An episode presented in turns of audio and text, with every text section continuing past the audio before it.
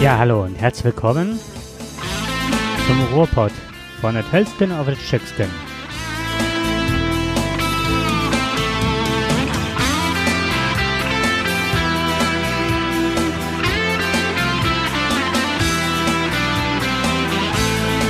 Wir begrüßen euch zu einer weiteren Ausgabe Jakob und Dirk. Endlich hat die Leidenzeit ein Ende und spätestens seit heute wissen wir,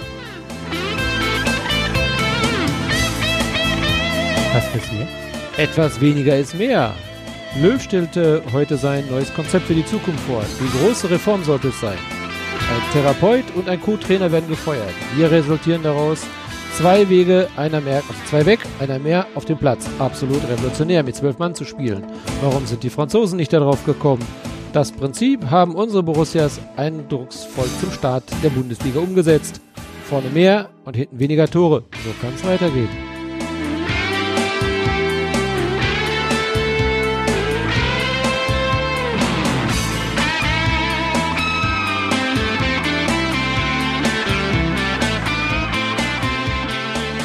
Ja, Und- F1. 11-1. Und es gibt noch eine aktuelle Erkenntnis. Die Randalierer und Hooligans von Gaulands Ehren sind besser strukturiert und organisiert als die große Staatsgewalt. Die Polizei. Kam mir auch völlig überraschend. Und wie immer hat die Polizei zu wenig Personal. Urlaub halt in Sachsen, so ein dummer Zufall. Dafür stand beim ZDF-Team gleich eine Hundertschaft zur Verfügung. War ja auch eine große CDF-Demonstration. Dazu auch noch unangekündigt. Geht doch. Naja. Ach so, ja, ein Haftbefehl wird dann auch nochmal ganz schnell aus der Schublade unserer vertrauenswürdigen Polizei gezogen. Nur damit jeder auch Bescheid weiß, wer denn auch die Bösen sind. Nur für den Fall, dass wir es vergessen haben, auf welcher Seite wir stehen. Aber wir freuen uns jetzt wieder auf eine spannende Stunde mit Jakob und Dirk mitten aus dem Leben und wir fangen am besten an mit dem grandiosen Sieg. Du hast es angesprochen. 11 zu 1 Borussia Mönchengladbach im Pokal. Und was war? Ein Kollege aus Köln rief einen Kollegen aus Mönchengladbach an und zeigte seine ganze Häme, als Köln 9 zu 1 gewonnen hat. Zwei Tage später rief dann der Mönchengladbacher Fan an und sagt, ihr mit eurem 9 zu 1, ihr Loser. 11 1. Wahrscheinlich haben die nur deswegen so hoch gewonnen und sich angestrengt. Ja, wir haben es ja ein bisschen spannender gemacht. Wir brauchen ja 150 Minuten, um ein Tor zu schießen, um dann weitere nochmal 80 Minuten, um dann in der letzten Sekunde das 2 zu 1 zu Es tut mir machen. leid, aber das ist Favres Stil, ne? Ja, ja, er braucht mehr Zeit. Ja, hinten etwas, etwas mehr, etwas mehr Mhm. ist dann weniger, ne? Er hat ja, das war ja in Gladbach oft so, ähm, er ist ja sehr geschätzt worden aufgrund seiner Stabilität, die er gebracht hat. Und äh, oft waren die Spiele nicht so ansehnlich, aber er bringt Mannschaft nach vorne, aber er spielt nicht keinen schönen Fußball, wenn man es mal so sagt. Ja, wobei ich, ähm, Also nicht er, sondern ja, ich habe ja die Spiel. Vorbereitungsspiele gesehen und ähm, auch klar, natürlich auch das Pokalspiel, was ja glücklich ausgegangen ist. Ähm, Pokalspiel kann ich das wirklich sagen, da hat diese Mannschaft sich überhaupt nicht gefunden, war auch nicht wirklich auf Ballhöhe, ähm, aber auf der anderen Seite so ein, äh, auch so ein zweiter Bundesligist, der ganz oben mitspielt, äh, schon sechs Spiele hat, der ist natürlich ein bisschen mehr im Saft, aber nichtsdestotrotz darf es keine Entschuldigung sein. Äh, Borussia Dortmund ist eine Spitzenmannschaft, sollte sie sein. Von daher sollte sie dann in der Lage sein, auch jemand aus der zweiten Bundesliga gut zu schlagen. Aber das Spiel gegen Leipzig, das, was du jetzt gerade ansprichst über die Spielweise, das fand ich ganz interessant. Ich muss ehrlich sagen, ähm, die, die Spielweise der letzten Monate, der letzten zwei Jahre eigentlich, ging ja immer so in Richtung Pep Guardiola. Also auch wie Löw, Ballbesitz. Ähnlich wie beim Handball, ich stehe vor dem 16er, gebe den Ball links, rechts, rechts, links, links, rechts und so weiter. Immer und hin und her, warte auf die Lücke, viel Ballbesitz und irgendwann macht sich dann der, ist der finale Pass in der Mitte. Ähm, das war jetzt ein bisschen anders. Das war kämpferischer. Ja, es war wesentlich kämpferischer und viele Pässe aus dem Mittelfeld kamen an. Ähm, das hat mir sehr, sehr gut gefallen, was der Delaney da gemacht hat und auch was Witzel da gemacht hat. Das war schon wirklich sehr, sehr gut.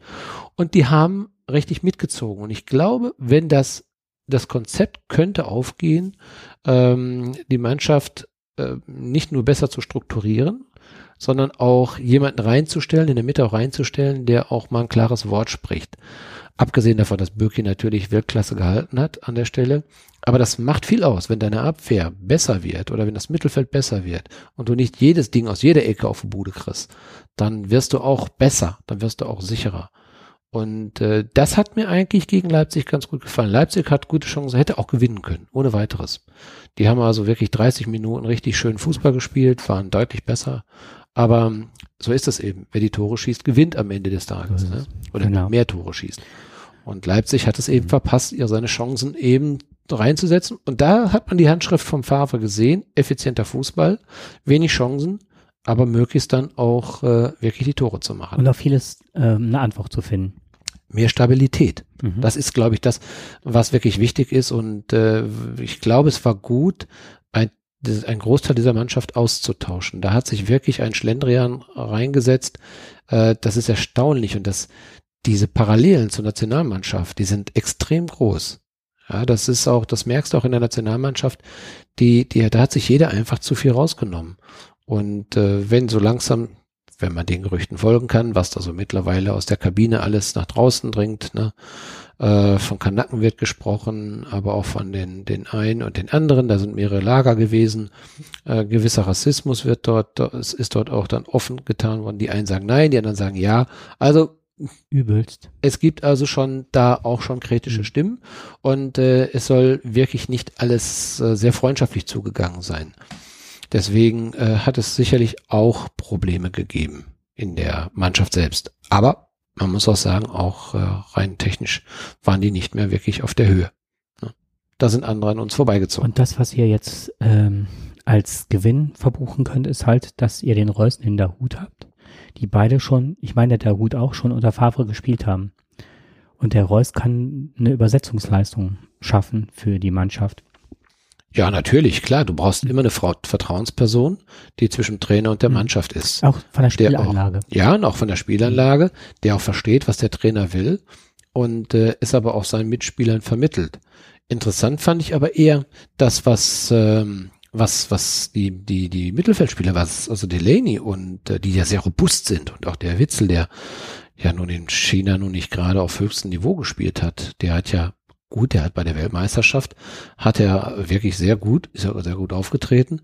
Man wundert sich nur, dass so ein Spieler nicht bei, bei wesentlich, äh, ja, größeren Mannschaften spielt.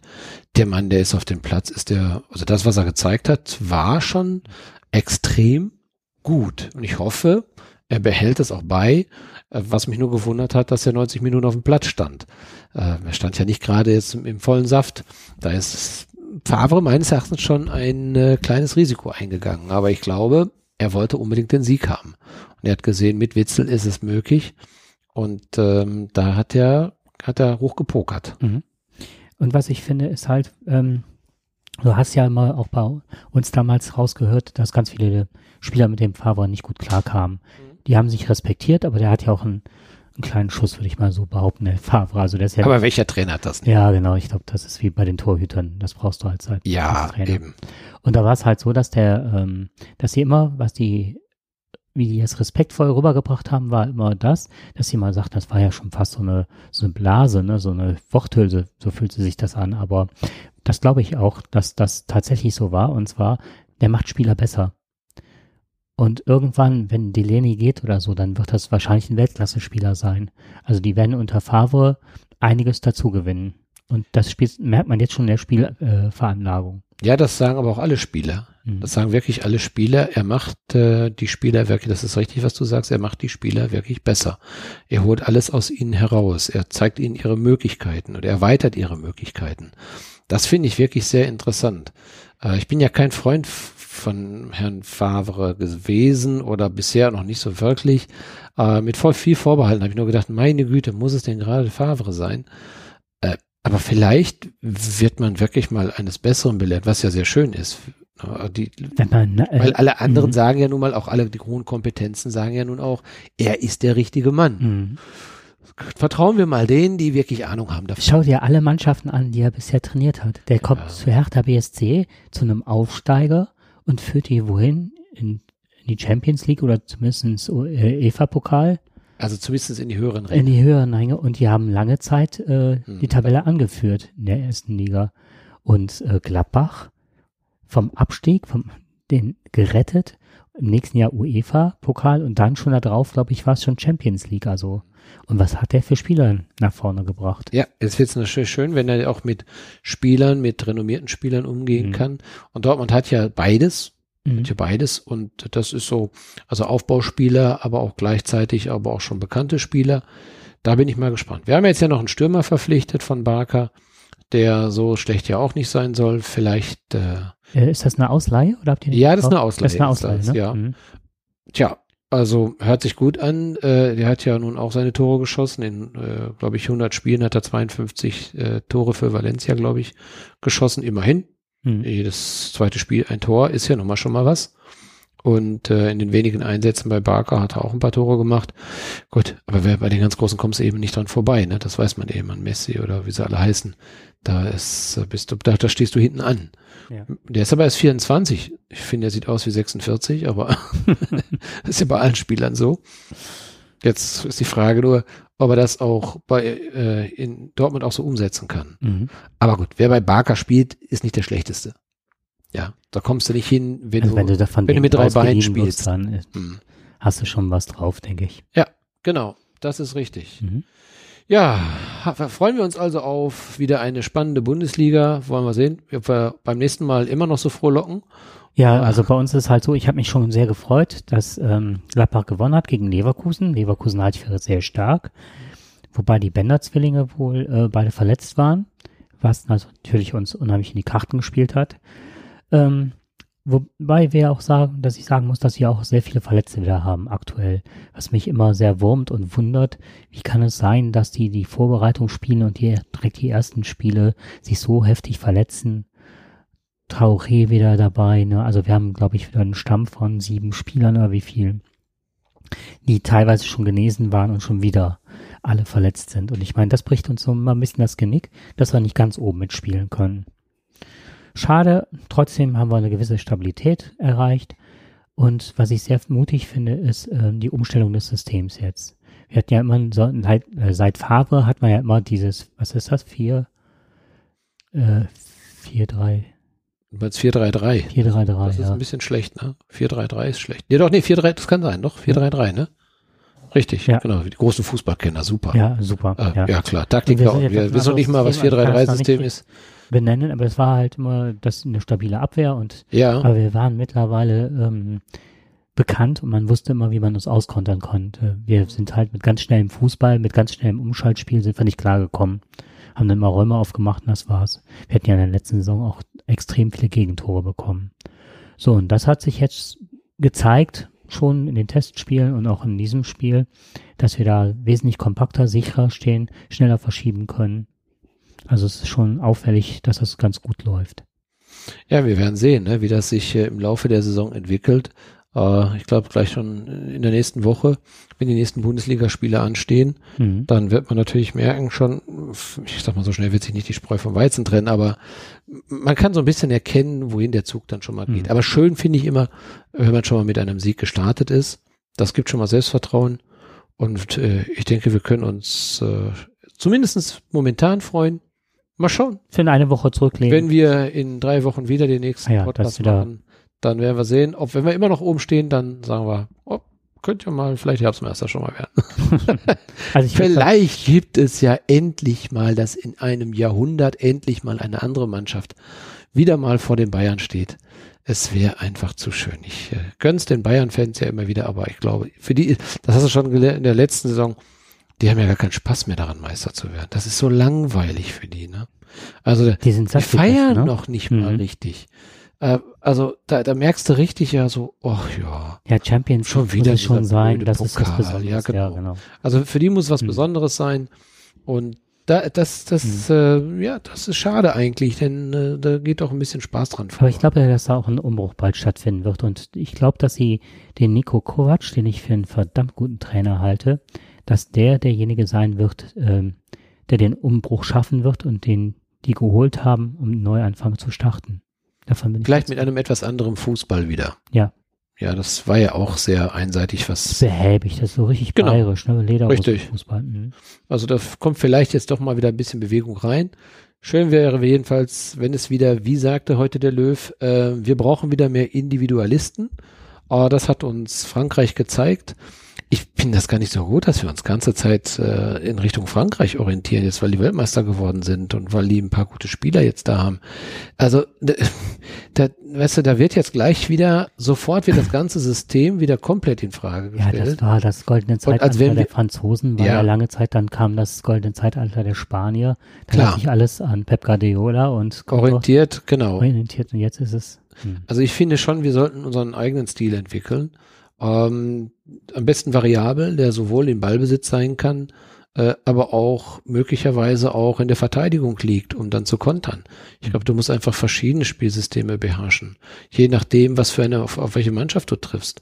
Hast du da eine technisch gute Mannschaft, musst du auch manchmal hinten stehen, sicher stehen können, um glaub, den Konter zu machen. Und es wird wieder äh, wichtig sein, eigene Nachwuchstalente zu fördern. Absolut. Weil du kannst nicht äh, immer alles einkaufen, aufkaufen und sich dann herwundern, dass du keine Nationalmannschaft zusammenbekommst. Ja, natürlich. Ich also, meine, wir, wir spielen ja, unsere Spieler sind ja mittlerweile äh, ganz Europa verteilt, spielen in den höchsten Ligen. Äh, da muss doch, da sind genug Spieler dabei, die in der Lage sein sollten, auch in einer Nationalmannschaft spielen zu können. Mhm. Wir haben da genug Nachwuchs, das haben die letzten zwei Jahre gezeigt. Wir waren nur nicht mutig genug, diesem Nachwuchs eine Chance zu geben. Letztendlich hat Löw einfach nur auf die älteren Herrschaften gesetzt. Und das war eben der sicherlich nicht der richtige Weg. Er hätte früher anfangen müssen, frisches Blut reinzubringen. Das hätte man ihm dann auch relativ äh, gnädig verziehen, wenn er mit einer jungen Mannschaft ausgeschieden wäre, wenn er gesagt hat, genau. der Umbruch muss kommen. Ich, Richtig. Die werden vielleicht jetzt nichts reißen, also müssen schon schützend vorstellen. Ja gut, du darfst natürlich nicht zur Weltmeisterschaft damit anfangen. Ne? Aber ich meine, spätestens bei der Europameisterschaft hätte man. haben wir gesehen, das mhm. funktioniert und er hätte diese, diese jungen Spieler nicht enttäuschen dürfen. Mhm ja, und äh, sie mehr integrieren müssen. Er hätte Mut haben müssen, nochmal zu sagen, Kedira, sorry, du bleibst zu Hause. Özil, mhm. ja, ist total klasse, bist ein toller Spieler, hast uns wirklich gut geholfen. Geht hier nicht um deine, deine Ausraster, die du da ab und zu mal hast, ge, äh, oder Verfehlungen, sondern äh, du bist einfach spielerisch momentan nicht auf der Höhe. Also bitteschön, auch du kannst mal zu Hause bleiben und äh, kannst dir das mal von draußen angucken. Ist auch mal ganz schön. Mach du mal Urlaub, du hast lange genug gearbeitet. Dann äh, glaube ich, wenn man das vernünftig erklärt, äh, dann sieht man schon, okay, wenn es natürlich in die Hose geht, hätten natürlich auch alle gesagt, ja, warum hast du die nicht, die besten Spiele nicht mitgenommen? So ist das eben. Ja. Wenn es läuft, ist gut, dann loben sie dich alle, heben sich alle auf den Teller. Wenn es nicht läuft, bist du halt eben der Loser. Aber dafür kriegen die auch ihr Geld, das wissen die ja auch. Ach, wenn da er nervös ist, kann er sich haben, so normal genau. zwischen den Beinen kratzen. Ja, das ist richtig. Aber dass wir vorausschauend sind, wollen wir mal ein bisschen wieder mal in unsere, in unsere politische Ecke gehen. Ähm, eigentlich waren wir beide heute, glaube ich, wir waren beide ziemlich geschafft. Wir haben viel gearbeitet, ähm, wir haben viel zu tun gehabt. Das, ich hatte viele technische Probleme heute und ähm, da war es einfach so, naja, werden wir heute Abend äh, uns wirklich hier hinsetzen können und live senden man ist ja nicht immer gut drauf. Aber dann sind heute so ein paar Themen wieder aufgetaucht, wo ich dachte, nein, wir müssen einfach wieder reden. Das muss einfach auf den Tisch. Und es ist ja schon viel passiert, ich habe das schon in der Ansage gesagt. Und dass wir aber auch vorausschauend sind, äh, das wollten wir heute eigentlich euch auch eigentlich mal mitteilen. Wir berichten schon äh, immer wieder über Themen, äh, schon vor, vor 20 Sendungen oder 30 Sendungen, teilweise schon vor zwei, drei Jahren, äh, die heute wieder aktuell sind. Ähm, es geht natürlich auch wieder um Rechtsradikalismus, aber auch um ein Thema der identitären Bewegung. Und da ähm, ist mir ein Bericht im Spiegel aufgefallen, den ich letztens gesehen habe, oder was heißt eigentlich, ist der noch gar nicht so lange her. Äh, der ist jetzt, glaube ich, am 27. war der, glaube ich, im, im Spiegel drin. Also ist noch ganz frisch. Und äh, da wurde über diese identitäre Bewegung geschrieben in Dresden. Ähm, mit dem Artikel Geh dahin, wo du herkommst. Also, das ist eine Bewegung, die wirst du sicherlich, glaube ich, vielleicht ein bisschen besser erklären können als ich, weil du schon mal so ein bisschen darüber berichtet hast. Aber was klar ist, dass diese Bewegung, die so ein bisschen dem Rechtsextremen zugeordnet wird und nicht verboten ist, dass wir immer mehr Straftaten äh, zu verzeichnen haben und dass es immer mehr Gruppierungen gibt, was mich so ein bisschen so erschreckt hat, ist so, abgesehen natürlich von den Reichsbürgern, äh, das war, glaube ich, ausschlaggebend, wo du darüber berichtet hast und darüber hast du dann über diese identitäre Bewegung gesprochen, die sich ja mehr auf einen Kulturkreis beschränkt, äh, als auf die Nationalität. Sie sagt also, so wenn ich das richtig verstanden habe, die identitäre Bewegung ist eine Bewegung, die also den Kulturkreis beachtet. Ja, das heißt, das kann aus verschiedenen Ländern sein, aber ein, aus einem Kulturkreis, aber jegliche andere Form, die außerhalb dieses Kulturkreises kommt, äh, wird ganz klar abgelehnt. Und äh, da heißt es dann, geh dahin, wo du herkommst. Ne? Mhm. Ja, aber wie gesagt, wir waren da schon vorausschauend. Wir waren da, ja genau. Das war, als wir so dieses Spektrum mal ähm, abgeschritten sind, von ganz rechts nach ganz rechts. Da hatten wir halt auch ähm, über die Reisbürger gesprochen, was ja teilweise in der Medienlandschaft noch äh, wahrgenommen wurden als vereinzelte Spinner, die keine ähm, Vernetzung haben, was sich ja jetzt mittlerweile auch widerlegt hat selber. Und ähm, in dem Zusammenhang haben wir halt auch über die identitäre Bewegung gesprochen und da sind mir jetzt bei der Recherche nochmal ähm, so zwei, drei Sachen aufgefallen. Und zwar das eine ist, die sind in Frankreich entstanden, also dieser, diese Kerngruppierung. Und das ist ja nicht so, dass sie sich ausbreiten. Die ist noch sehr jung. Ist ne? noch relativ sehr, jung, ja. Genau. Mhm. Und ähm, das war äh, angelehnt an eine neofaschistische Gruppierung in Casa Pound Bewegung in Italien. Daher kommt das her. Und ähm, sind dann aber so diese, das, was wir heute als identitäre Bewegung kennen, ist dann halt äh, in Frankreich bestand, äh, entstanden. Und wie du schon richtig sagtest, ähm, haben die eine identitäre, daher kommt auch ne, äh, identitäre Bewegung, Vorstellung, dass es einen europäischen Kulturraum gibt und den es vor Islamisierung zu schützen gilt. Also alles das, wie du auch schon sagtest, was fremd ist, was da nicht rein gehört, wird ausgeschlossen. Und das, was dann zusammengehört, was den gleichen Kulturraum hat, kann auch sich in einer europäischen Wertegemeinschaft sozusagen wiederfinden wenn ich das richtig verstanden habe. Und mittlerweile gehen alle Fachjournalisten und Wissenschaftler davon aus, dass man diese Gruppierung dem Rechtsextremismus äh, zuordnen kann. Und da trifft es genau das, was du jetzt gesagt hast. Äh, das passt dann auch zu diesen Gewalttaten, die immer häufiger von denen ausgehen. Also man hat sehr viele Straftaten verzeichnet. Es sind ja nicht so viele Mitglieder. Also es ist eine, ich glaube bisher sind 400 Mitglieder bekannt.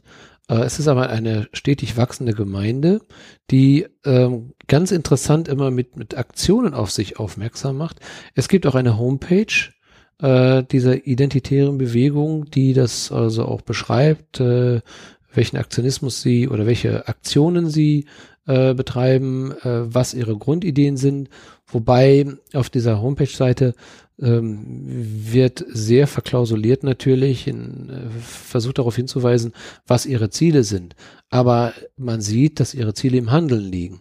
Also schnelle Aktionen, ähm, auch schnell wieder beendet, aber sehr aufmerksam oder äh, sehr werbewirksam. Äh, ich ich habe was, was mich gewundert hat, dass eine Verbindung zur FDP hergestellt worden ist auch äh, dass es dort also auch äh, Teile in diese FDP, also in unsere, also hier in die Partei der FDP reingehen soll. Das hat mich schon sehr gewundert. Das wundert mich nicht, weil ja auch einige Äußerungen äh, relativ rechtslastig waren, die getätigt worden sind. Und eigentlich steht die FDP ja für das Freiheitliche, das Unternehmertum und eigentlich ganz große Denker ähm, der FDP, gerade im Bereich der Justiz, kam bisher immer aus der FDP, wo man sagte, ja, die kämpfen für freiheitliche Rechte und gerade was so Datenschutz und alles Mögliche anbelangt, das kam ja immer von der FDP. Und da reißen die ihre eigenen Wurzeln gerade so ein bisschen raus, wenn die die weiterhin zulassen. Oder dieses Gedankengut. Interessant ist jedenfalls, dass ähm, sie einen sehr, sehr großen Zulauf haben und ähm, eine, ja, noch nicht verboten sind, bisher noch nicht, äh, möglicherweise, also dass man jetzt immer mehr darüber diskutiert, es finden sich immer mehr Berichte darüber, über die Aktion. Letztendlich ist das, was, was uns äh, vielleicht vor, vor einigen Wochen oder einigen Monaten noch unbekannt gewesen ist, außer wir haben natürlich schon mal berichtet darüber, ähm, wird das mittlerweile, äh, nimmt das immer mehr Form an. Ich meine, letztendlich, wir haben ja nun in Chemnitz, und deswegen ging es jetzt eigentlich auch, hier ist ein Konzert in Chemnitz, äh, haben die veranstaltet, diese identitäre Bewegung, hat das für sich zunutze gemacht. Ähm, es waren äh, Reporter vor Ort, die dann auch äh, mit, mit ausländischem Hintergrund.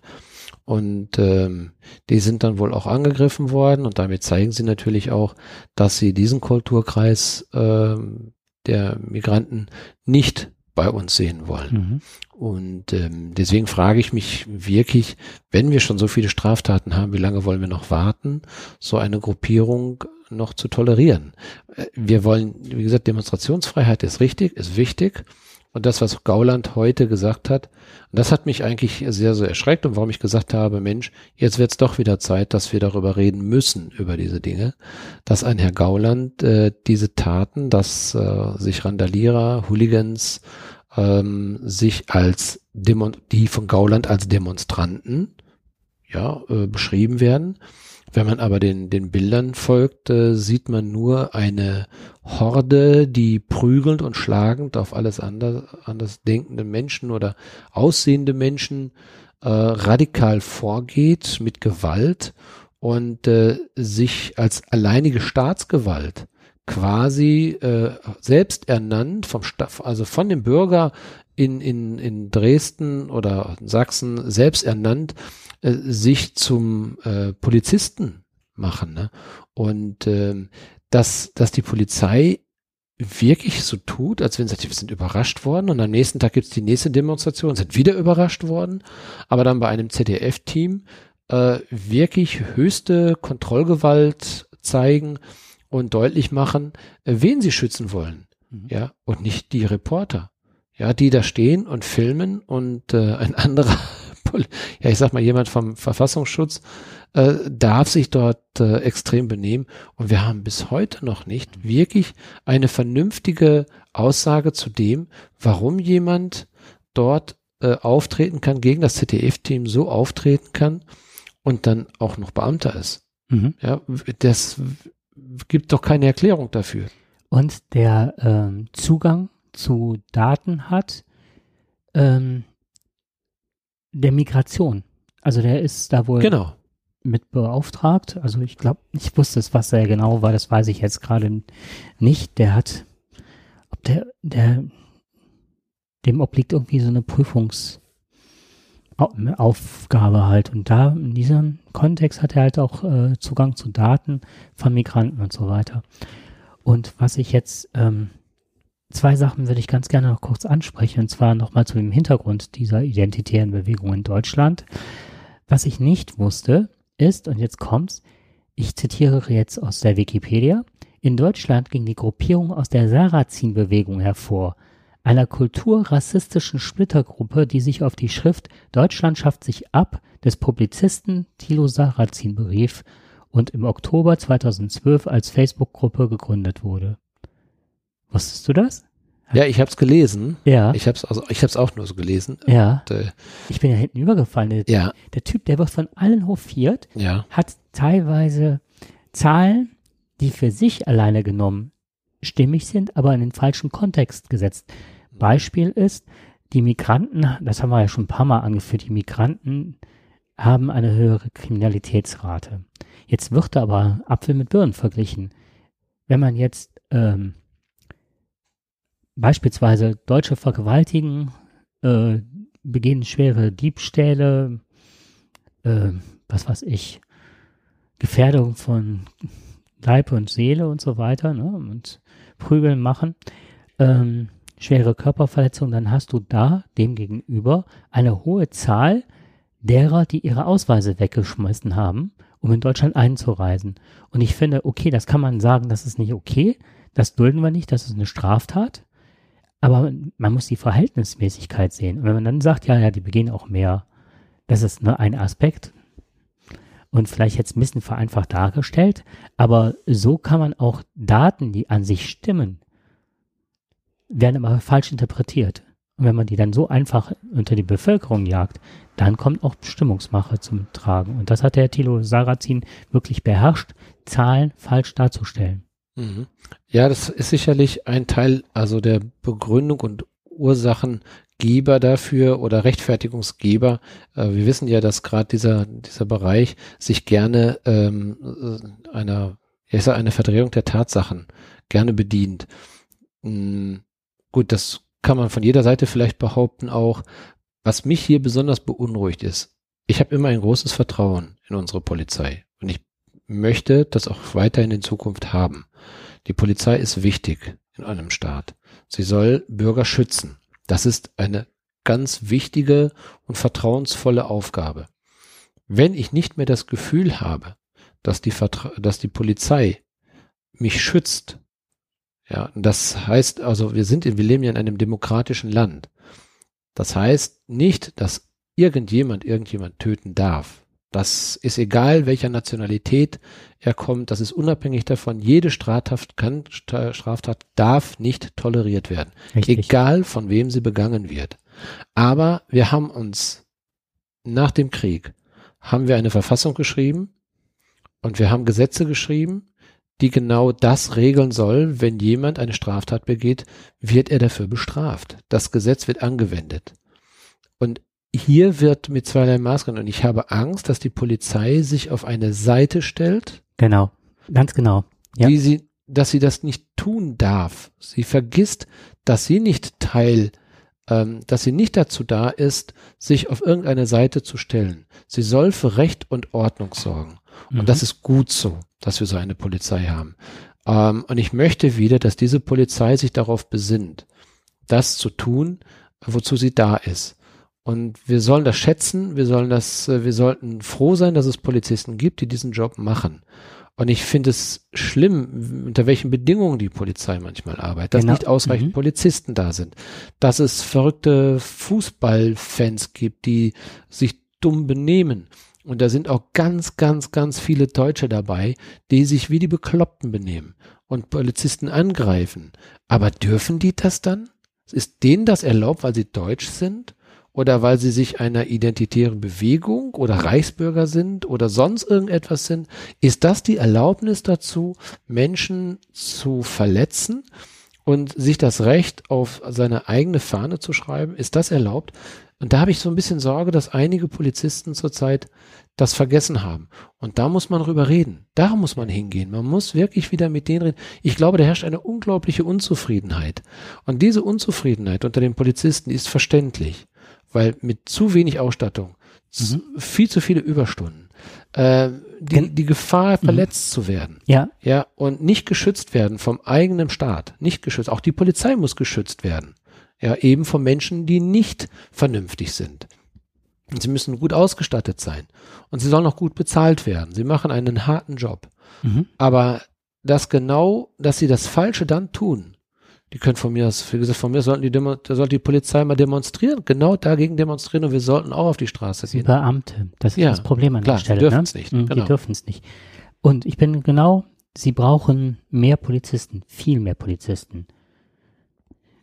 Teilweise kommst du in die Amtsstuben und übertrieben gesagt, sitzen ja mit Schreibmaschinen und füllen da ihre äh, Berichte aus. Also es ist alles zu wenig. Schusswesten, die mittlerweile einem Stand von 1950 äh, entsprechen und nicht mehr diese oder jetzt diese Hightech-Schutzwesten. Und dann in Berlin haben sie keine Möglichkeit, Schießübungen zu machen auf Jahre hin, weil da zu wenig Schießplätze oder mit Asbest verseucht. Also alles, da muss unheimlich viel Geld reinfließen. Ja, aber auch in die Ausbildung und in das Demokratieverständnis.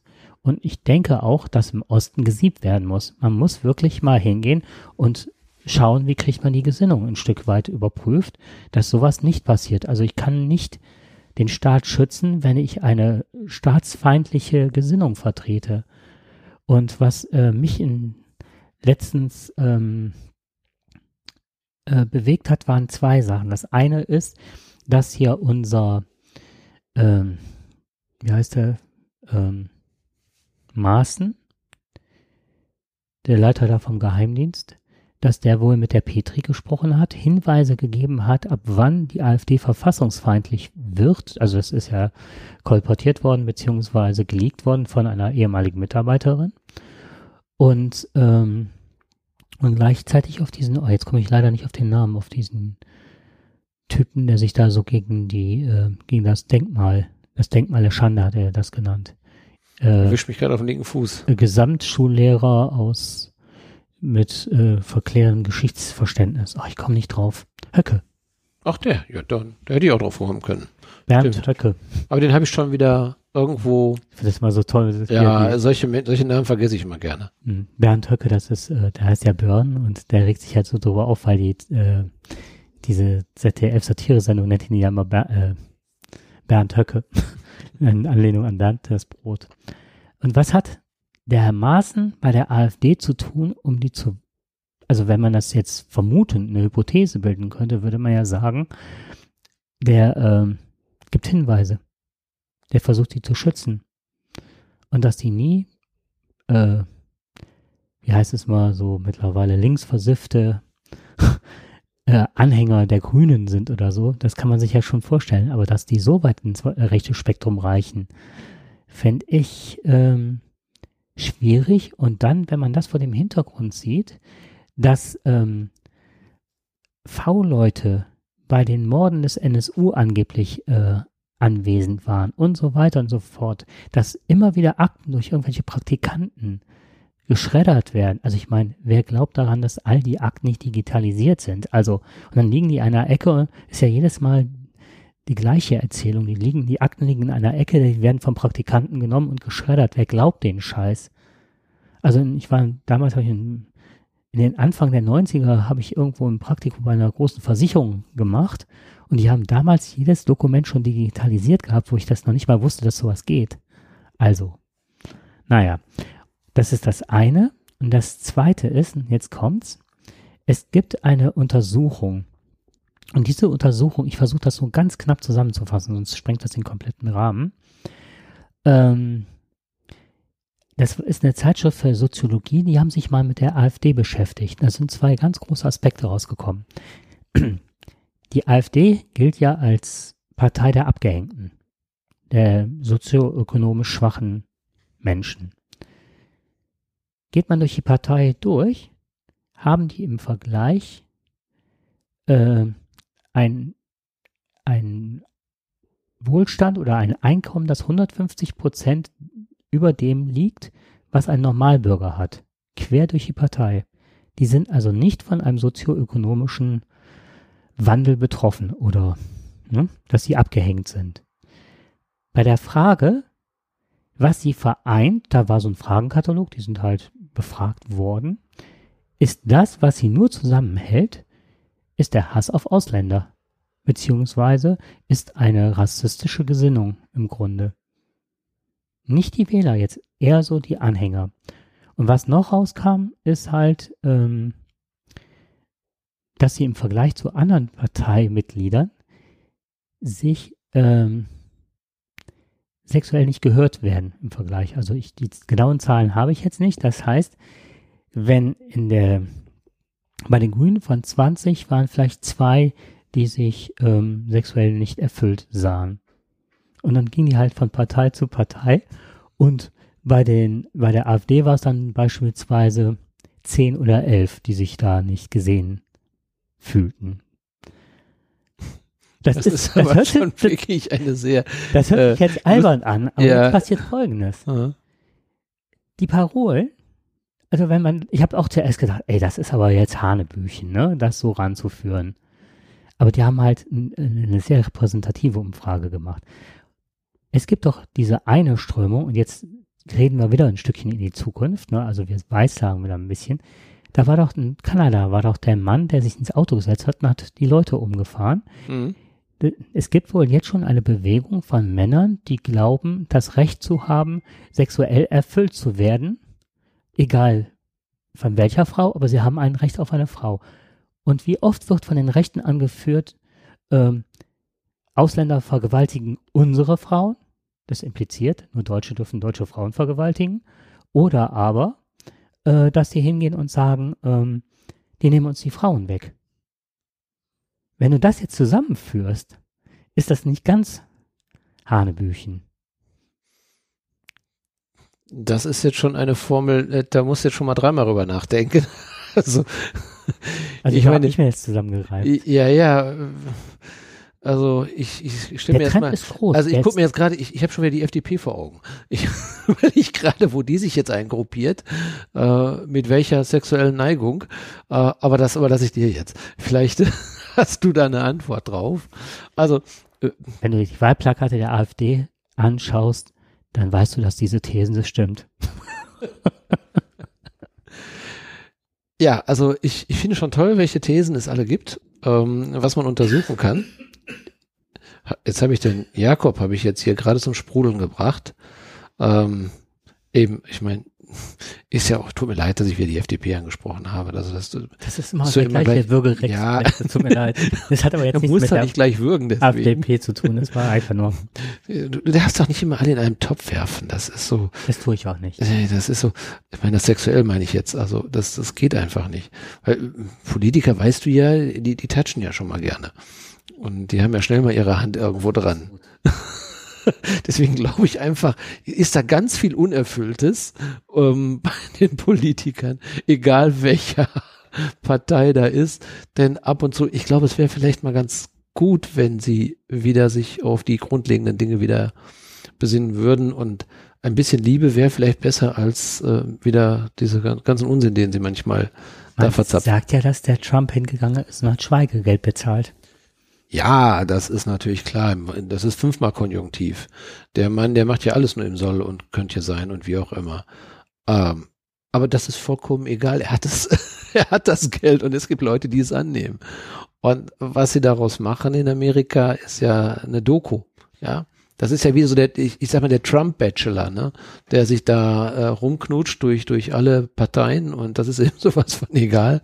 Äh, ich, ja, aber du siehst, äh, der, wo Macht ist und wo Geld ist, äh, da musst du nicht viele Vorzüge haben. Die reichen einfach aus.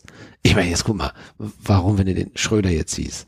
Ich meine, ist ja jetzt nicht unbedingt ja auch eine Erscheinung, wo man sagen kann, jo, den wollte ich schon immer mal über die Bettkante ziehen. Ne? Also das kann ich mir nicht vorstellen. Oder Joschka Fischer. Äh, die haben sich ja alle äh, jüngere Damen bedient. Und äh, da, das ist bei Politikern ja nicht so ganz unwahrscheinlich. Zumindestens bei den Männern, haben wir ja festgestellt. Ähm, und die, die, ich, ich, glaube nicht, dass die unbedingt äh, wegen ihrem Aussehen unbedingt so hinreißend sind. Ähm, da ist es nun du mal eben. Also, wenn wir in die Politik gingen, hätten wir Geld und hätten es noch nicht mal nötig. Ja, ich glaube, wir würden noch nicht mal eine Chance haben. Mit, wir haben das Aussehen nicht, wir haben das Geld nicht, wir haben die Macht nicht und Politik machen können wir auch nicht. Dafür sind wir zu doof. Wir reden nur darüber. Das ist schon mal gut. Aber das reicht mir dann auch. Und das erfüllt uns beide jetzt. Hier. Uns macht das gefährliche Halbwissen also aus. Genau, richtig. Das finde ich auch sehr schön. Das stimmt.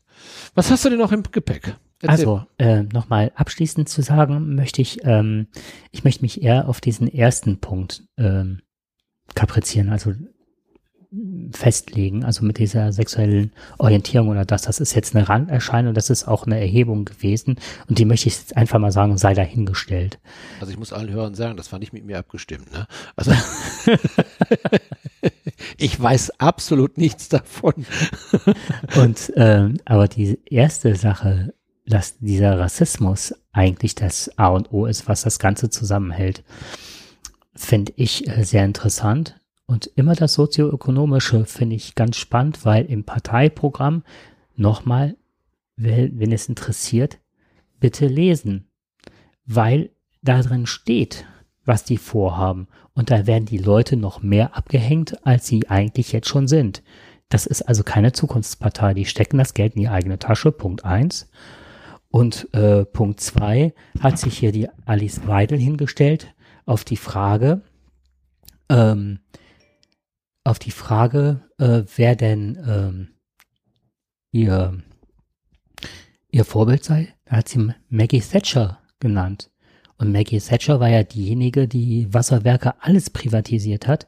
Die Leute können heutzutage kein sauberes Trinkwasser mehr zu einem ordentlichen Preis bekommen, weil die ganzen Firmen, die das Ganze privatisiert haben, das Ganze vor die Wand gefahren haben. Und das ist halt die Perspektive, die man hat, wenn man so eine Politik hat. Vorausgesetzt, ja. wir fahren, wir marschieren da nicht schon wieder gegen Russland. Du kannst dich noch daran erinnern, wir hatten doch seinerzeit ähm, über den IT-Spezialisten Jérôme Lanier, der hatte doch mal diesen Buchpreis gewonnen, genau. berichtet. Und der hatte aus der IT diesen schönen Begriff der Schwarm, des Schwarmfischverhaltens mhm. hat er doch geredet. Das heißt, jeder kennt das so aus diesen schönen Naturbildern. Wir haben einen, einen riesigen äh, Schwarm Silberfische, also große Fische, die silbern aussehen, im Meer, nicht die, die bei uns in der Küche rumlaufen. ja, ich wusste sofort, als ich den Augen auf. Du guckst also, auf meinen Fußboden und sagst, wie ich hätte hier Silberfische in Schwärmen. Ja, vor allem in so einer Menge, dass sie sofort wissen. Aber interessant ist ja immer, dass wir wissen, äh, dass die Fische immer wissen, wohin sie gerade schwimmen, aber alle gleichzeitig. Mhm. Ja, also die, das ist eine große Wolke und diese Wolke dreht sich nach links, nach rechts, nach links, nach rechts. Und ähm, er hat es ja äh, sehr stark kritisiert, dass unsere Software, unsere Anbieter von, von äh, Software etc. wie Apple, dass sie alle uns eine Software geben, die uns zwingt, genau und so zu verhalten wie Schwarmfische. Ja, geht es, äh, haben die eine Software, die nach rechts geht, dann funktioniert keine bessere Software darunter. Äh, der Bezug dazu, den ich jetzt haben, äh, stellen möchte, ist zu dem, was du gerade sagtest. Ähm, was bewegt denn dazu, dass Menschen sich gruppieren, ihre Identität, also eine identitäre Bewegung suchen, äh, sich zusammenschließen zu einem, zu einer rassistischen Gesellschaft. Warum tun die das? Äh, was, was steckt in ihnen?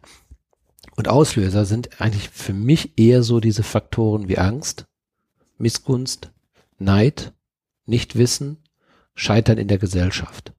Das sind ganz, das sind für mich ganz große Dinge.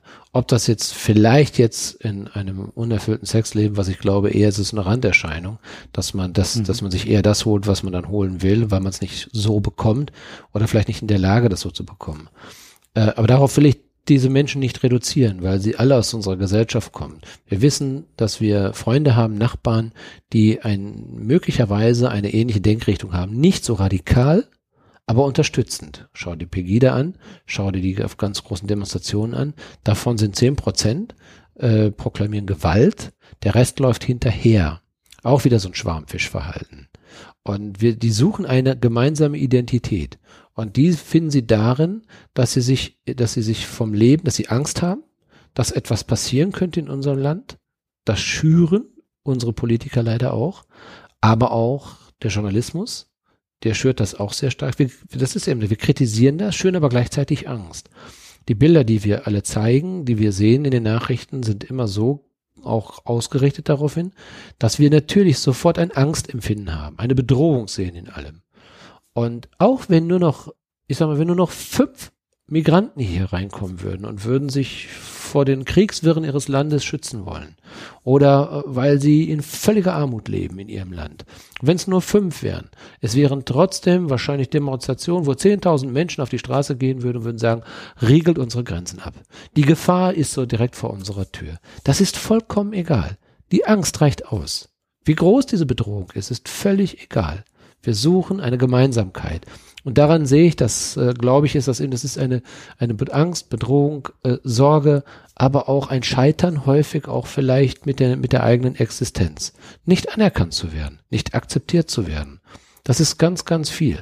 Und dann suche ich doch jemanden, der mich akzeptiert ich habe das in der, ich sag mal, nicht, nicht direkt in der Familie, nicht aber im weiteren Kreis der Familie, äh, eher bei guten Freunden war das, habe ich das bemerkt, dass ein Junge mal sich, der sich dieser Bewegung angeschlossen hat, sehr jung, ähm, hatte Probleme in der Schule gehabt, wurde gemobbt, ähm, wurde nicht akzeptiert und so weiter.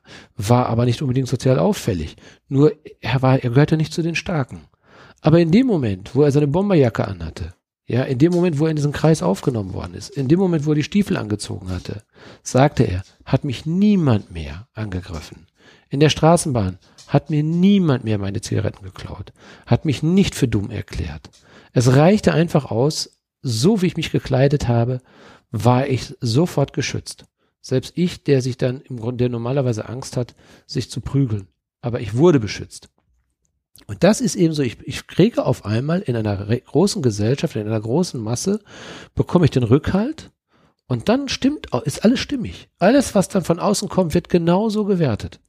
Ja, jede Lüge oder jedes Argument wird umgedreht, jede Zahl, äh, wie du es gerade gesagt hast, jede Zahl wird verkehrt, ne? genau anders gedeutet. Und äh, das will man einfach. Man macht sich das einfach zunutze. Und das ist eben heute leicht. Hm, genau, leicht ist das Stichpunkt das Stichwort. Die machen, es wird sich leicht gemacht. Weil wenn du so eine Zahlen bekommst, dann fragst nicht, woher die hast. Das stimmt einfach, weil man dir es gesagt hat. Du musst nicht mehr selber denken, das ist ganz gut. Und du, es ist ja auch super schwierig, sich in so viele Themengebiete einzuarbeiten. Griechenland-Krise. Wir hatten da den Überblick, wie es läuft. Dass wir jetzt riesige Überschüsse und Gewinne gemacht haben damit. Das weiß kein Mensch. Also Deutschland hat da richtig gut dran verdient. Was ich gut fand, war, dass ein großer Teil an Griechenland wieder geflossen ist, dass sie sich, dass sie nicht auf äh, dem Rücken und der Armut der Griechen halt sich bereichert haben. Trotzdem, wer weiß das? Ähm, aber die AfD war vorne weg, als es um Griechenland ging. Hier im Ort sind immer noch äh, Fakellers. Äh, riesige, in riesigen Lettern steht das an der Wand, wo ich gedacht habe, ey Leute, ihr spinnt. Ähm, am Anfang, ganz am Anfang, Jahre her, als ich das erste Mal Aufkleber und den Schriftzug Identität, Identitäre Bewegung sah, fand ich das reizvoll. Da dachte ich, was bedeutet, also ohne zu wissen, dass das eine rechtsradikale Gruppierung ist. Weil ich dachte so, identitär, ne, das hört sich so, ne, das kommt ja aus Frankreich so ein bisschen Sartre-mäßig an. Das ist halt, da ist auf die Identität des Einzelnen wird dann Fokus gerückt und da wird wieder was Fortschrittliches angeschoben. Da ist Bewegung drin. Das ist ja ganz clever gewählt. Und es hört sich identitär ist nicht, äh, ich bin eine Glotze. Ne? Das heißt also, da steckt ja auch ganz, ganz viel ähm, Pseudo-Intellektualismus drin. So kommt aus Frankreich, ist also keine eigene Bewegung. Und dann fand ich auch noch, die heben sich auch mit ihrem Aufkleber. Ich weiß nicht, ob du den schon mal gesehen hast. Ein gelber Aufkleber ist das ein schwarzer Kreis mit einem gelben angedeuteten Pfeil. Das sieht das, so. Doch, doch, doch, doch, doch. Ja, ja, genau. Das ist, aber das ist doch das, das, genau, das, das ist das Zeichen der Identität. Genau, Bewegung, genau. genau. Ich dachte immer, es wäre erst so ein Atomzeichen. Aber es sieht ja so ein bisschen so aus, ne? Wie so ein Atomzeichen das ist auch clever angelegt. Du hast viele Fußballvereine, die so ähnliche Symboliken haben. Und es ist nicht in erster Linie, also das wird mit Sicherheit, da habe ich mich jetzt nicht mit beschäftigt. Es gibt ja ganz viele Runen und äh, Zeichen, die die SS oder sonst was benutzt haben. Das sind immer stilisierte Anlehnungen an. Und ähm, aber das, das hat eine gewisse Dynamik und es hat nicht diese Kaiserfahnen. Es hat nicht dieses, äh, vielleicht kennst du das auch, was die, äh, was die Nazis auf mit dem Hakenkreuz war ja äh, die rote Armbinde mit weiß und schwarzem Hakenkreuz. Genau. Dann hast du ja oft wie eine Zielscheibe auf dem Arm oder so, dass sie im Grunde, wenn du nicht richtig hinguckst, denkst ja, der, da ging einer mit einer Hakenkreuzbinde durch die Gegend. Und dieses Martialische haben die nicht. Das ist eine sehr, ja, dyname, ein dynamisches Zeichen, was auch im Stadtbild bestehen kann, ohne dass es so auffällt und trotzdem eine Erkennung. Und dann habe ich gedacht, so, die sind clever. Und was mich unheimlich erschreckt, ich konnte das, was du eben so äh, ausgeführt hast, total unterschreiben. Ich weiß nicht, wo ich das gehört habe.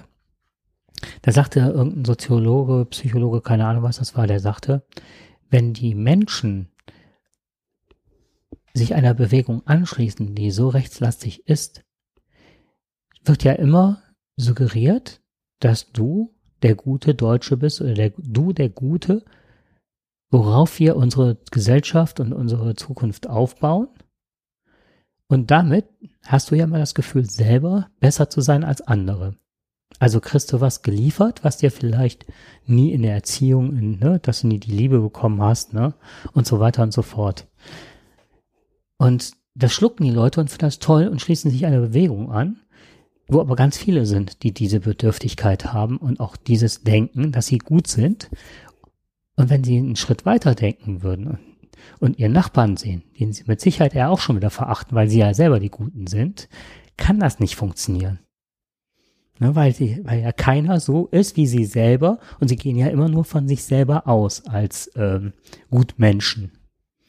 Und dann dachte ich mal, da ist ein ganz dicker Denkfehler drin weil die nie, die müssen ja ein gemeinsames Kampfziel haben. Wenn das wegfällt, werden sie ja merken, dass sie trotzdem der Arsch der Gesellschaft sind. Ja, da kannst du nur die Gemeinschaft suchen. Dann die Gemeinschaft, die möglicherweise gleichdenkend ist, ne? die genau da, äh, des, ich sag mal, das Puzzleteil ist, was ich gerade brauche. Die, ich die bin kompatibel zu dem. Ne? Und damals, ich habe mich mal gewundert, in dieser ähm, Sportpalastrede da vom Goebbels, der sagte, wollt ihr den totalen Krieg, dass sie alle aufspringen und, ne? Und das war ja das, dass sie total verloren hatten, trotzdem nicht aufgeben wollen. Das erinnert mich so ein bisschen an den Ritter der Kokosnuss, wo der alle halt Beine, Arme abgeschlagen und dann lass uns auf ein 1-1 einigen, ne? ja. so kommt mir das manchmal vor. Und dann denke ich so, ähm, was treibt die Leute, dass sie wirklich in der größten Niederlage moralisch, kriegerisch, in allem trotzdem noch sagen, und wir geben trotzdem nicht auf. Das ist dieses Denken, nämlich das Denken davor, wenn wir verlieren, müssen wir uns nämlich wieder mit uns selber beschäftigen und merken, dass wir alle. Ich muss wieder in der Gesellschaft funktionieren.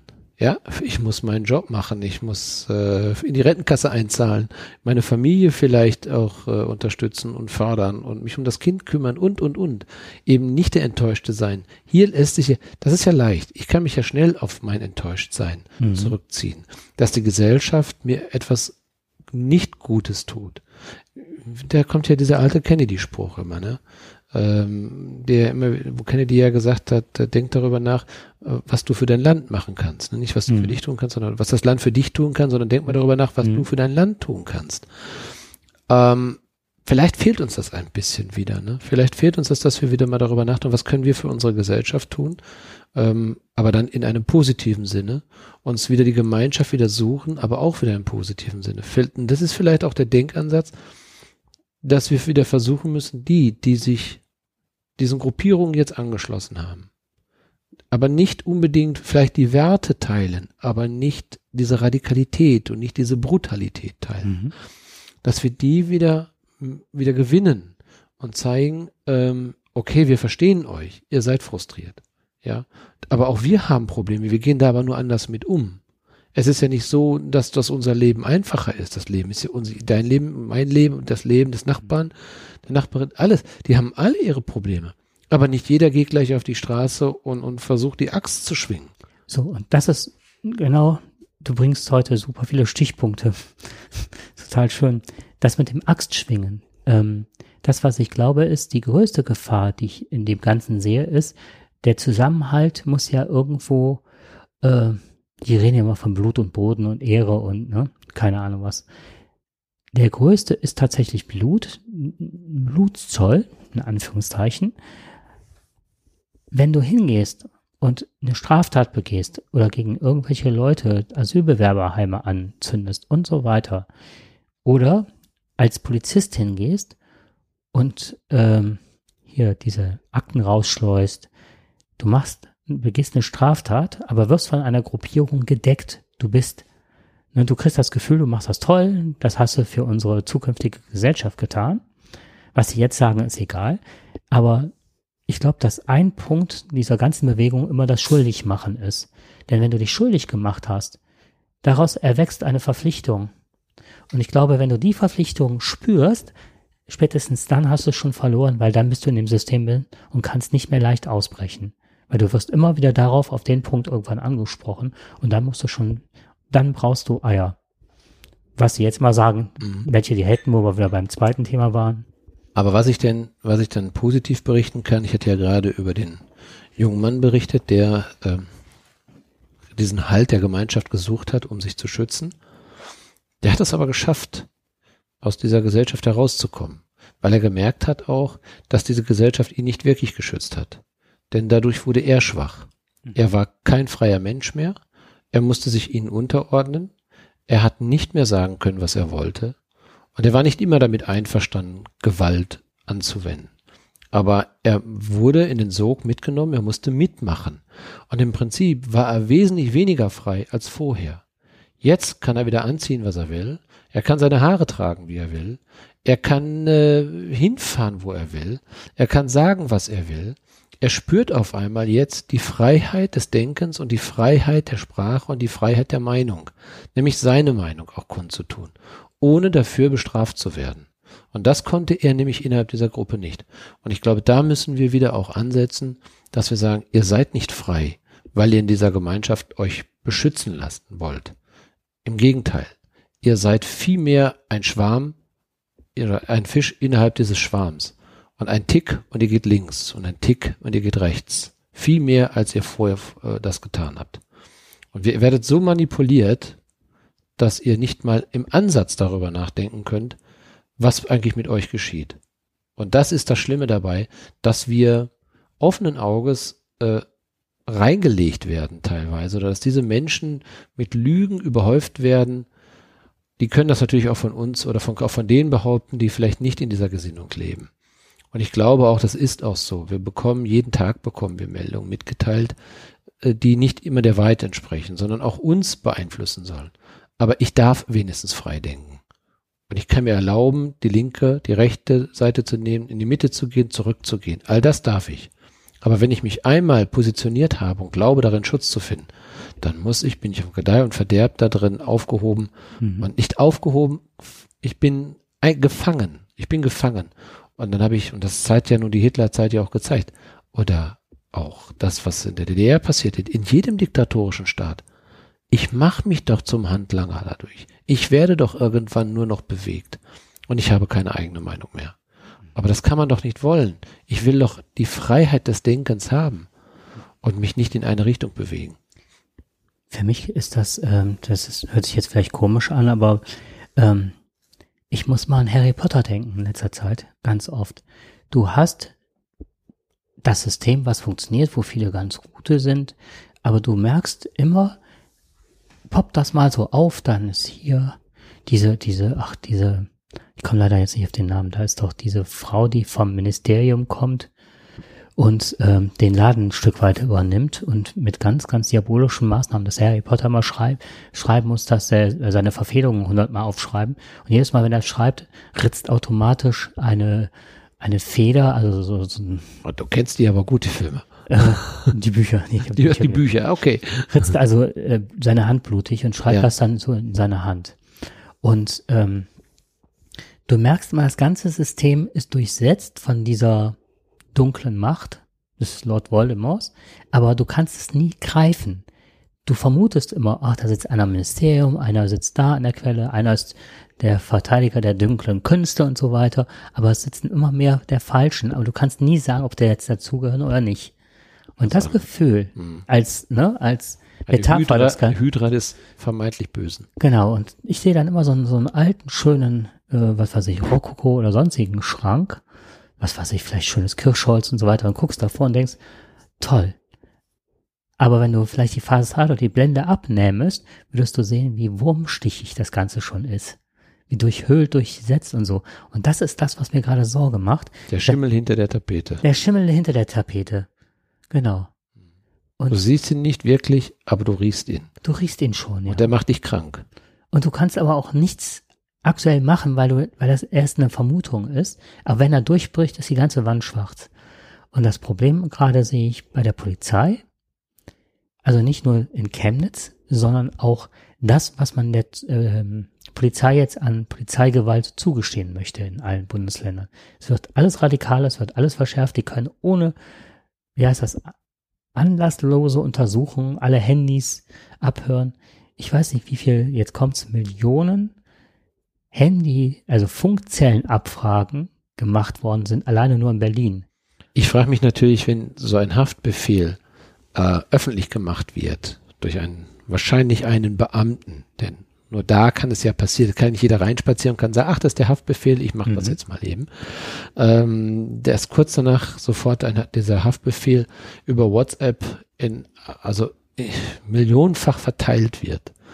Wenn das möglich ist, ja, dann muss man sich natürlich auch wirklich in der Tat fragen, wenn es so einfach ist, dann kann ich auch andere Menschen abhören. Dann kann ich auch einfach mich als Beamter oder da, wo ich in der Stelle sitze, kann ich das nutz, zunutze machen und sagen, okay, ich sehe, ich finde das richtig, was die Pegida macht, ich finde das toll, was die AfD macht. Wir müssen uns natürlich darüber im Klaren sein, dass die Polizei auch ein äh, genauso politisch ist äh, da gibt es äh, Menschen, die der CDU zu angehören, der CSU, der SPD, der Vollständigkeit auf FDP, Grünen und natürlich auch der AfD angehören. Ähm, wir können nicht so tun, wenn in Sachsen äh, tausende Polizisten auf die Straße gehen und haben von AfD nichts gehört. Dass die möglicherweise eine ähnliche Gesinnung haben und sich da auch bestätigt fühlen. Äh, da muss man ganz klar erklären, da hat die politische Gesinnung nichts zu suchen, weil es um Straftaten geht, die man verhindern muss. Genau. Und der, der Typ vom Landesamt, der hingegangen ist, hat ja eine, jetzt kommt's, Fake News Der hat nämlich gesagt, die dürfen das laut Paragraph so und so und so und so dürfen die mich nicht filmen. Ja, ja, klar. Aber das ist ja Blödsinn. Das ist falsch benannt, alles falsch. Natürlich durften die filmen. Klar. Und auch Wer ihn auf eine Demonstration geht und dort wird gefilmt, das ist nun mal eben verbrieftes Recht. Der muss sich gefallen lassen, wer auf einer Demonstration ist, dass er dabei auch gefilmt wird. Und wenn er erkannt wird und geht dann nach vorne und sagt, sie dürfen mich nicht filmen, aber wenn das an sich eine Nachricht ist, dann darf er auch gefilmt werden, auch mit Gesicht. Und er war eine Nachricht, weil er eigentlich der Hüter der Verfassung ist an der Stelle. Und deswegen war es auch so. Und jetzt das Schlimme an der Sache ist, jeder Polizist hat in seiner Ausbildung und immer wieder werden die gebrieft, wenn die auf Demonstrationen gehen. Das ist so das ABC. Es gibt drei bis vier Punkte. Die müssen die jedes Mal wieder benennen und durchlaufen. Das muss ihnen mitgeteilt werden.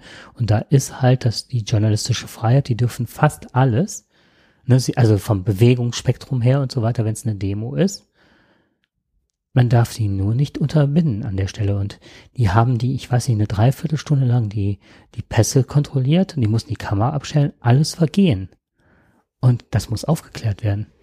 Da passiert momentan relativ wenig. Da ist man mhm. dann doch ein bisschen zurückhaltend. Das ist mir auch aufgefallen. Ähm, aber ich glaube, da werden einige dranbleiben. Äh, mhm. Das ZDF berichtet ja permanent darüber. Ist ja auch eine schöne Werbung fürs ZDF. Äh, nur wie gesagt, schade, dass es so gekommen ist. Ich hoffe, dass sich die Gemüter wieder beruhigen werden, dass äh, in Sachsen oder aber auch nicht, also auch in den anderen Bundesländern klar wird, was die Aufgabe der Polizei ist. Wir haben eine Gewaltenteilung. Hier muss vielleicht nur noch mal erläutert werden, äh, wie so eine Gewaltenteilung aussieht, wie eine Demokratie aussieht. Und wir müssen wieder, und da gehe ich nochmal hin, auch wenn ich mich wiederhole, aber wir müssen wieder anfangen, auch auf die Menschen zuzugehen, die möglicherweise sich nicht mehr in diesem Staat gut aufgehoben fühlen und Angst haben.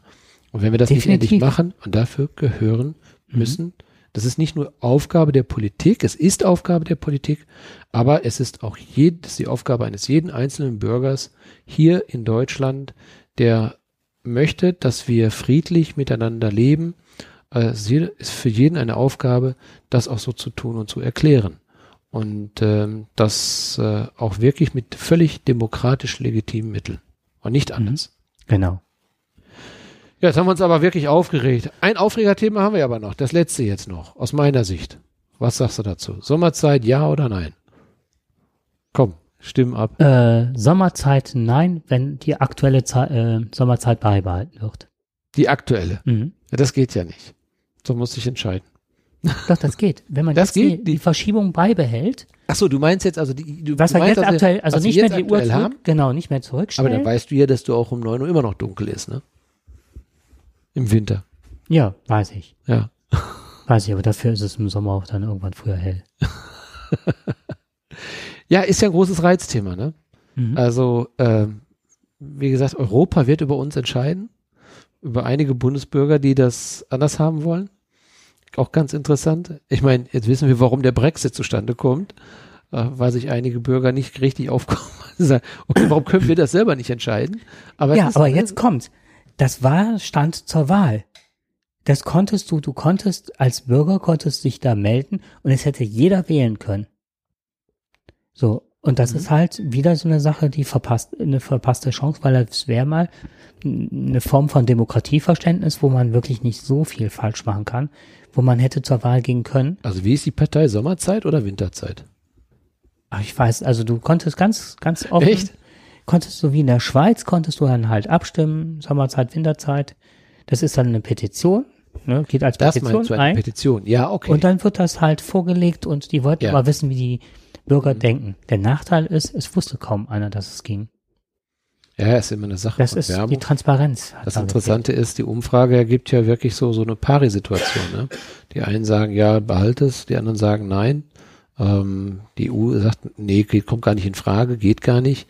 Äh, das ist EU-Recht ist das und dabei bleiben wir auch, das ist verbrieft hier. Mm, aber ich glaube, hier innerhalb des Landes kannst du dich nicht darüber entscheiden. Du kannst nicht ohne weiteres sagen, ich möchte es so haben. Also zumindest. Du konntest äh, das beim Europäischen Parlament eingeben genau. und wenn jetzt, was weiß ich, extrem viele Bürger sich daran beteiligt hätten und ein Votum abgegeben, dann hätte man das Votum nicht mehr ignorieren können. Ja. Aber ich finde das toll, dass wir solche Probleme noch haben. Das ist doch super. Meine gut, jetzt andere werden jetzt sagen, was redet der da? Ich habe echte Probleme in der Umstellung. Da muss ich eine Woche lang kann ich nicht richtig schlafen oder ich meine, mein, mein, meine Biene fliegt nicht mehr so äh, ums Haus äh, zur selben Uhrzeit. Mhm. Das ist alles ganz schlimm.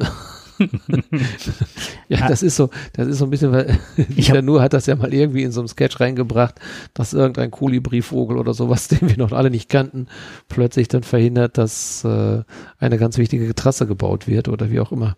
Das, also ich meine, ich will nicht sagen, wir übertreiben manchmal, ähm, aber wir können uns schlecht einigen, finde ich jedenfalls. Also ich finde das gar nicht ganz so abwegig, weil ich leide richtig drunter. Ich ja, hab, leidest du da richtig drunter? Ja, also ich brauche ewig, ehe ich mich an diesen Rhythmus gewöhnt habe. Ja. Und das ist die Umstellung. Ich, ja, weil ich ne? auch äh, sehr früh aufstehe. Also bisher immer, ich habe mir jetzt vorgenommen, ein bisschen später aufzustehen. Ich war ja immer um Viertel nach fünf auf. Mhm. Und dann merkst du diese Stunde, die da fehlt, extrem. Ja. Das ist wie so ein kleines, wie so ein kleiner Jetlag. Nur wenn die jetzt diese Stunde jetzt im Winter, dann hast du es ja wirklich von 5 Uhr bis 9 Uhr dunkel. Oh, das will ich aber schon, das finde ich aber auch dann schon äh, hardcore. Ja, und dieses Hin und Her und ach. Ja, gut. Das ist halt eben so, ich glaube, man kann es wirklich nicht allen recht machen. Aber äh, wir werden es bald erfahren. Dann zwei Minuten, ja. Dann bringe ich noch ein Aufregerthema meinerseits. Ich war zum Podcaster-Treffen vor einiger Zeit nach Berlin ich hatte über Airbnb eine Wohnung gebucht. Ich sollte irgendwann um 5 Uhr in Berlin ankommen. Ich bin irgendwann nachts um 12 da angekommen. Meine Vermieter wollten nur Bundesbahn, nur Verspätung, ne? Aha. Meine äh, Airbnb-Vermieter wollten dann äh, zu einem Konzert und hatten dann den Schlüssel, weil die schon mit mir um fünf gerechnet hatten, sechs war Maximum. Und dann hatte ich zwischendurch angerufen, dann sagten die, hier ist eine Pizzeria, also ein italienisches Restaurant, da können wir den Schlüssel hinterlegen. Und dann rief ich ab 10 oder 11 Uhr regelmäßig aus dem Zug an und sagte, er hat immer noch Verspätung. Und die haben eigentlich um 23 Uhr dicht gemacht, den Laden. Und dann meinetwegen, ich war um 12 in Berlin und dann habe ich noch angerufen, ich komme jetzt mit dem Taxi und war um 0 Uhr 23 da. Unglaublich. Dann auf dem Rückweg wollte ich mit dem Zug fahren, also geht jetzt nur um die Bundesbahn, ne? Dann hatte ich das übers Internet gebucht, das, den Zug, mit Sitzplatzreservierung und so weiter, und habe gewartet, steht am den gab's gar nicht, den Zug. Den konnte man nicht buchen, aber ich hatte ihn bezahlt. Ich hatte eine Reservierung und so weiter. Und dann sagt die Frau, ja, den gibt's gar nicht. Als ich jetzt letztens nach Berlin fuhr, kriegte ich die Zugfahrkarte 30 Euro, 40 Euro billiger.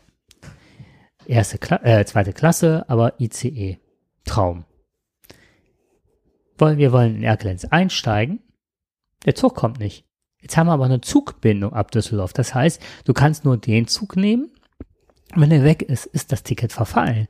Dann kannst du ja nicht in einen anderen. Deswegen ist das ja günstiger. Und da kommt keine Durchsage, der Zug fällt aus oder so. Ein Lokführer sagte, also entweder hat er jetzt massive Verspätung, aber ich gehe davon aus, dass der Zug gar nicht kommt. Was mache? Das gibt aber leichtes Herzrasen. Schwupp ins äh, Auto nach Düsseldorf, ins Parkhaus rein, weil ich, ne, wir hatten 10 Euro Parkgebühren. Äh, 63. 63. Das Ticket war aber echt günstig. Ja. Ist verfallen. So, und dann äh, Andrea ist halt zum Schalter gegangen, ne? Und hat dann das moniert und guckt die da nach und sagte, nee, der Zug ist gefahren. Pünktlich. Nein, der ist nicht gefahren. Steht aber hier, der ist gefahren. Also wir wollten das Geld für das Ticket rauskriegen, ne? Ach du meine Güte. So, dann hat die aber irgendwo nachgeguckt und der war tatsächlich ausgefallen, aber ob wir das Geld kriegen oder nicht, weiß ich nicht, ne? Die Rückzahlung. Okay. Jetzt waren wir auf der Campermesse am Samstag in Düsseldorf. Ah, ich warte, ich gehe am Samstag hin. Übers Netz, äh, übers Internet buchen. Hab ich, die Karten habe ich schon vor. Kannst du nämlich zweimal hin, ne? Mhm. Dann zwei Tagen hin. Ich habe diese Tour Natur. Mhm. Mhm, okay. Genau. Die war noch nicht offen. Ja, die ist erst am Samstag, deswegen haben wir beides, also mit Tour Natur da noch dazu. Hin, war diesmal kein Problem. Das war schon, oh super, weil du kannst ja mit dem Ticket fahren, ne? Also im ganzen VR, total schön. Komm raus, da fing das schon an.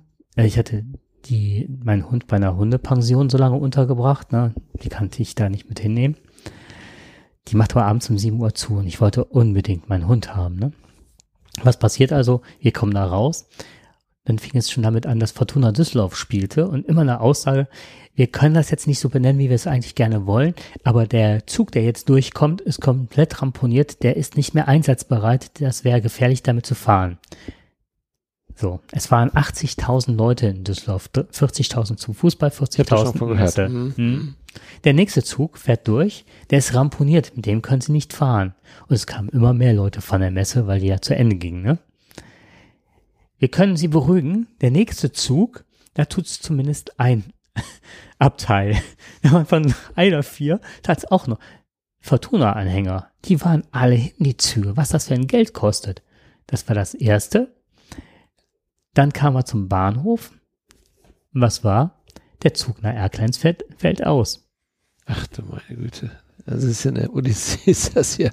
Halbe, dreiviertel Stunde warten auf den Zug, der nach äh, Mönchengladbach fährt. Eine halbe Stunde, nee, nach Neuss dann eine halbe Stunde auf den Zug, der nach äh, Mönchengladbach fährt. Dann musst du umsteigen in den Zug, der nach Reit fuhr. Und von Reit fuhr dann einen, ein äh, Schienenersatzverkehr, ein, ein Omnibus. Dann von Reit nach Erkelenz. Ja, ich sag ja Tour Natur, ne? Einfach mal. Es waren, als ich, und dann habe ich eine Hundeschule abgeholt, die haben gesagt, wissen Sie was, rufen Sie an, wir sind ja eh über Nacht da, weil wir ja auch Nachtgäste haben, also kriegen Sie auf jeden Fall Ihren Hund, ne? Fand ich total lieb halb acht hatte ich meinen Hund. Und um halb fünf hat man es auf den Weg gemacht. Ja, das ist ein Aufreger der Woche, ist das schon. Hammer, oder? Aber ich glaube, die deutsche Bundesbahn ist echt Bundesbahn der Hammer.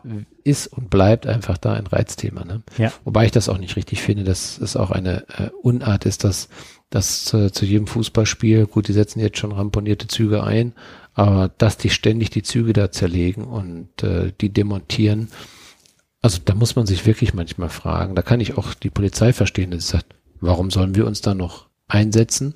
Und warum äh, setzt die Bundesbahn eigentlich noch Züge ein dafür? Ja. Sollen die Leute doch zu Fuß hinlaufen mittlerweile, ne? Hm. Also das ist eine Unart in unserem Land geworden. Äh, Vielleicht habe ich jetzt falsch erzählt. Das waren die, Entschuldigung, es waren nicht die Bundesbahnzüge am Anfang, die ramponiert ja. worden sind, sondern es waren die Straßenbahnen. Ach so. Das okay. habe ich, okay, das war ja, jetzt mein. Gut, das ist aber auch egal mh. letztendlich. Ja, egal aber was. es ist Vandalismus. Das, genau, es ist Vandalismus, ne?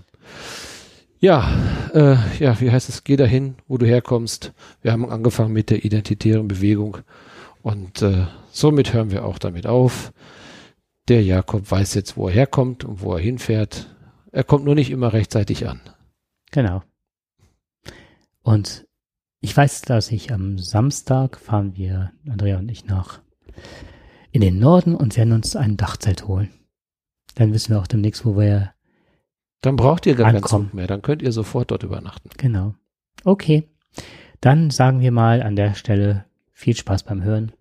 Unvorbereitet, vorbereitet. Ich habe meine ganzen Unterlagen irgendwo vergessen, aber es hat doch irgendwo geklappt. In diesem Sinne. Freuen wir uns.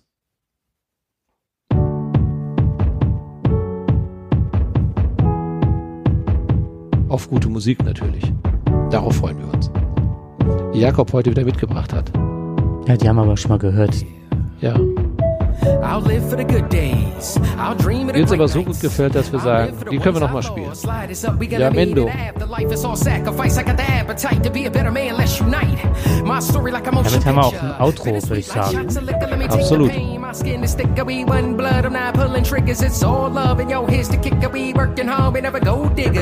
Anybody but a poster, you wanna protest, please no posers. You better man up, never roll over. You gotta help, we don't do freeloaders. Listen, everybody has a moment in time where they dig deep, in sacrifice. Everybody has a moment in time, where they really could use good advice. Everybody has a moment in time where things changing overnight.